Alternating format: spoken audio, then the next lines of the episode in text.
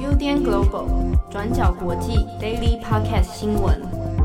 Hello，大家好，欢迎收听 UDN Global 转角国际 Daily Podcast 新闻。我是编辑七号，我是佳琪。今天是二零二一年四月二十号，星期二。首先，第一则新闻，我们来看一下美国。好，我们来更新一下最近那个全美国都很瞩目的弗洛伊德的案件的近况。弗洛伊德案呢，到现在已经是审判的第十三天了。那他们呢，在周一的时候已经大致上告一个段落。目前的进度呢，是陪审团将会退庭，然后进行审议的程序。最快呢，在接下来的一天左右，就会有确定的审判结结果。那这个最近的审判进度呢？根据近期的陆续有一些证人的证词，包括说商店的店员啊、路人的青少年拍下那个他被警察压紧的那个影片的青少年嘛，然后还有当时要试着救护却被警察拦下来的消防员啊等等，就在过去的这一两个礼拜里面，有很多的证人他们都提供了自己的证词。最新的状况呢，是检察官和他的这个辩护律师之间的一些交锋。整个审判过程呢，就是 focus。在到底肖文他在执行他的警务过程的时候，有没有滥用他的警方的武力？目前整个审审判结果就是在检察官跟辩护律师作结的过程中结束。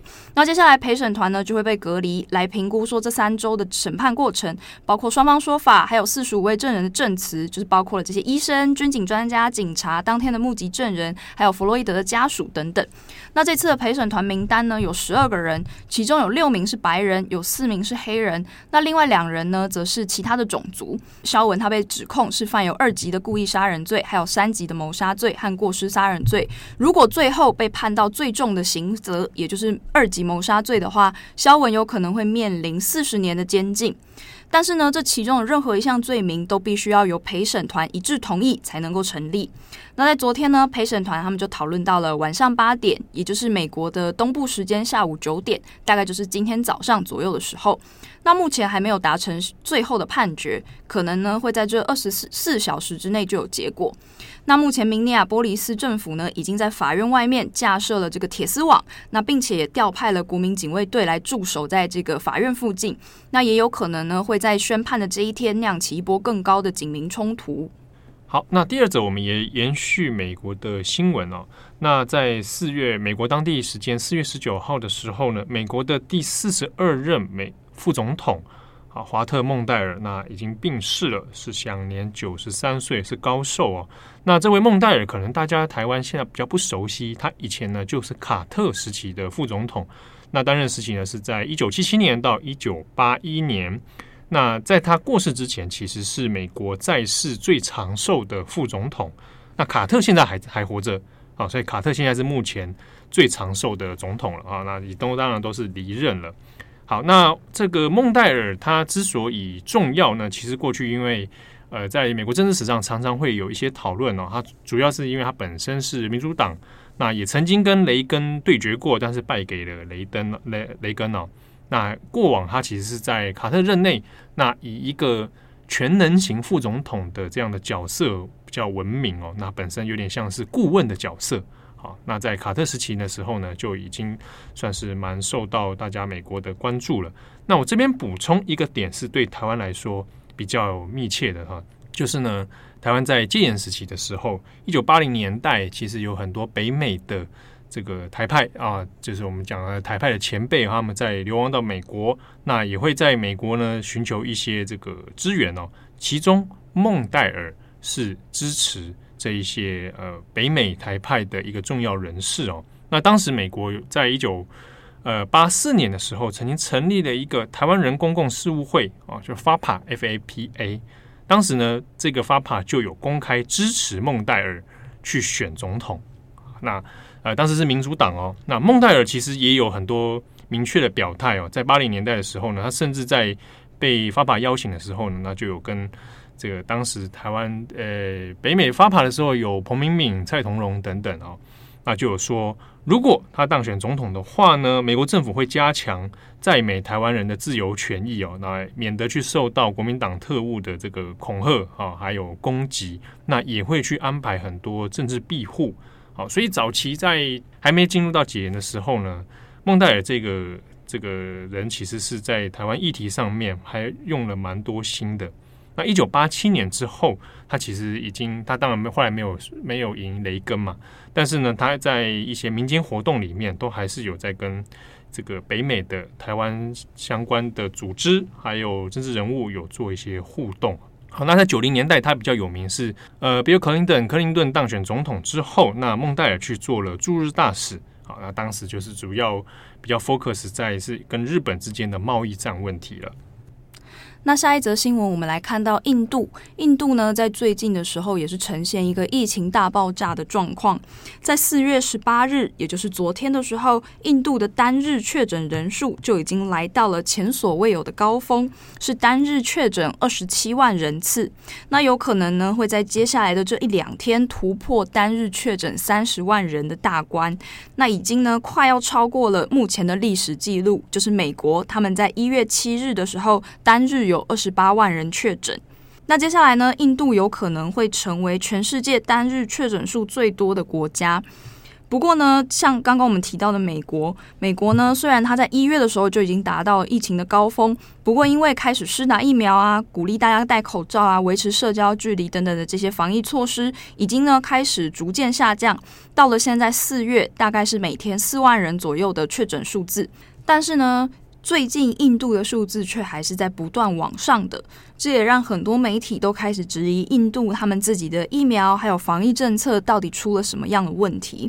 因为呢，在三月初的时候，印度的卫生部长他们才刚宣布，印度处于疫情流行的最后阶段，就是一个非常乐观的说法。但是现在看起来呢，疫情却还是在不断往上爬的一个状况，而且卫生部长还在那个时候称赞穆迪，他们从一月开始就不断的向国外运送疫苗的剂量，当做是疫苗外交的一部分，就变成说你国内自己每一天的确诊数都还在增加，为什么这个时候你还在坚持要做这个疫苗外交的政策呢？那另外，印度也从今年三月多开始就开始举行了好几个月的这个大壶节，就是壶是那个茶壶的壶，就举行这个大壶节的宗教庆典，就有好几百就有好几百万个来自各个省份的印度教教徒或者是苦行僧，他们会不断的聚集到印度北部的一座城市，叫做哈里德瓦。那他们相信呢，在这个节庆的期间，只要泡在恒水恒河的水里面，就可以净化身心。但是呢，也因为这么大规模的群聚，让防疫状况就变得更加的困难。困难。目前根据 BBC 的报道，在哈里德瓦的首席医学官他就表示说，光是四月十号到四月十四号当天，造访的这些游客中就已经确认了一千六百多例的个案。但是呢，这个数字应该还是被严重低估的。因为接下来还会有许多离开哈里德瓦准备回家的人，都很有可能把这些病毒一口气带回印度的所有省份。那大胡杰呢，也有可能会成为印度接下来疫情大爆炸的这个超级传播者之一。好，下一个我们来看一个算是历史的一个标记点了哈，在古巴，古巴共产党呢最新的进度啊，最新的消息是。现任的共产党领导人劳尔·卡斯楚啊，他就是我们大家所熟知的那一位卡斯楚的弟弟啊，我们一般叫他劳尔·卡斯楚。好，那劳·卡斯楚呢，已经正式的在当地时间四月十九号宣布要退休啊，隐退。那这是在古巴共产党的第八次全国代表大会当中，那他就辞去了这个古巴中央的第一书记啊，那这就是当共产党的一贯的职位哦。好，那辞去这个书记之后呢，就正式的隐退了，由后来的这个总统啊，就是现在的古巴总统迪亚斯卡奈来接任。那这个也意味着是，呃，古巴的卡斯楚时代已经正式的结束了哦。他们兄弟两个人都相继的，哥哥卡斯楚呢，在二零一六年已经过世了啊。那弟弟呢，也就在今年度的时候正式隐退。换句话说，古巴的卡斯楚时代已经正式告别。好。那我们这边提到劳尔卡斯楚呢，他是出生在一九三一年哦。那兄弟两个当然就早期就是一路从这个古巴运动啊一路起来哈，一起坐牢啊，一起游击啊，一起这个这个做革命运动。那其中一点可以跟大家分享一下，聊一下，就是一九五五年的时候，他先认识了当时在阿根廷的医生切格瓦拉。那他把切格瓦拉介绍给了各个卡斯楚，三个人再去打游击队了。好，好，这个是其中一点，这个他跟切格瓦拉的故事。如果有兴趣的话，可以去看切格瓦拉自己的传记里面有特别提到劳尔卡斯楚哦。下一则呢是关于俄罗斯纳瓦尔尼的最新状况。纳瓦尔尼，大家先前有看到，因为因为神经毒剂一系列的等等暗杀问题啊，那纳瓦尔尼也主动的回到俄罗斯啊，主动的让自己被普丁给逮捕哈，那主动的变成了囚犯。好，但是这件事情当然它有它的政治操作意味存在啦。那对于普丁来说，当然也是蛮难处理的。一开始是叫他先不要回回来啊，你回来这当然当然是麻烦啊，你回来之后他就不得不处理。好，那现在纳瓦尔尼在狱中呢，大家可能关心他后续的状况如何。这个在俄罗斯境内，当然还有很多纳瓦尔尼的支持者哦，就是普丁的反对派，其实有在做一些声援啊，在做一些号召。那预计在四月二十一号的时候，将号召一场就是街头运动啊，要来声援纳瓦尔尼，希望纳瓦尔尼能够被释放哦。那现在在狱中进行劳改、进行惩教的纳瓦尔尼呢，他的状况先前是说传出他的身体有一点。不明的酸痛、疼痛啊，那就出现异状啊。但有点怀疑说，会不会他在惩教所里面在关押的时候呢，又被默默的下毒啊？但是这样相关说法，俄罗斯官方是一概否认啊。但是又不让纳瓦尔尼去会会面，比如说相关的医生啊，或者他可以信任的律师、医生等等啊，完全的与外界隔绝。所以其实大家有忧心是这个状况之下，久了之后，纳瓦尼说不定会在狱中出现生命危险。啊，如果你再继续吃东西的话，所以纳瓦尼采取的一个做法就是：好，那我就因为怀疑可能食物当中被下毒，那我就来做绝食。他就发起了这样的绝食抗争哦，而且是只喝清水，其他所有的一相关，比如说运动饮料啊、维他命啊，是一概不食用哦。那他也就很坚决的这样子下去，但是呢，身体当然会因此健康状况就每下愈况啊。那相关的医疗单位也说，他的这个纳瓦尼身体机能呢，有可能随时都会暴毙身亡。那如果他在狱中死掉了的话，对普京来说，就会形成一个很强的国际制裁压力了。好，那当然是希望是说啊，就俄罗斯政府来说，当然要他的健康状况能够维持一定的程度哦。那他在劳改营当中呢，啊，有传出说被当时的监狱狱方人员怎么样对待哈，就是。有点精神迫害的方式啊！你既然要绝食，对不对？那我就用一些方式来诱惑你吃东西，比如说在纳瓦尔尼的衣服当中塞一些零食跟糖果啊，让你不小心可能发现，看你会不会吃下去啊，受不了饥饿。那或者是在他面前吃东西，之中就有比如说叫来一堆炸鸡啊，然后在纳瓦尔尼的面前来吃，同时用摄影机也会拍啊，看看纳瓦尔尼会不会破功啊。但纳瓦尔尼在各种的这个诱惑之下呢，都没有降服啊，继续做绝食。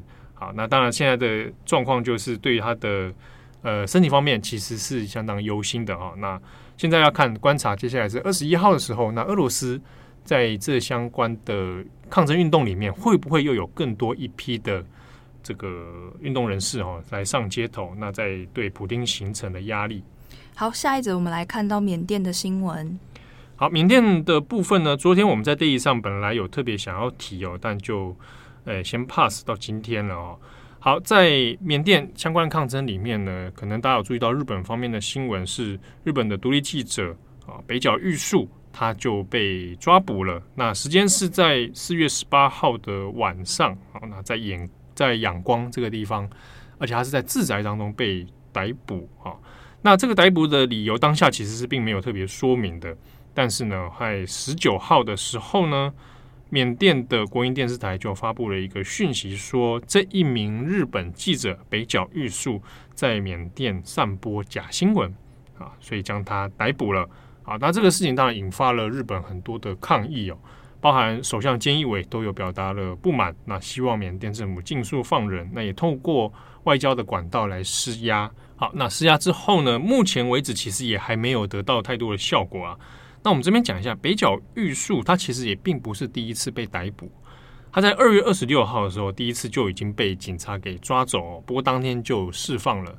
当时北角玉树被抓的时候呢，已经有引起日本的外交方面管道的紧张啊，也有去去向缅甸军政府来说明说，这个人并不是示威者哈，他是记者。好，那当时也其实也就顺利的北角玉树就有一种好像说啊被误抓，所以就放开哦。但是这一次的状况比较特别，是北角玉树是被他自己在家里面，然后呢，军政府的军警直接进到家里面来抓他，然后还带走了一些相关文件，所以有可能是有备而来哦，是要针对北角玉树的。那北角他呢，其实是独立记者，那他主要是公稿给许多呃国际的通讯社，还包含日本的几个通讯社哦。那自己是日本经济新闻出身的一个资深记者。好，那现在进去。被抓走之后呢，虽然美联社有拍到照相关照片，不过现在还不晓得他的安危状况如何哦。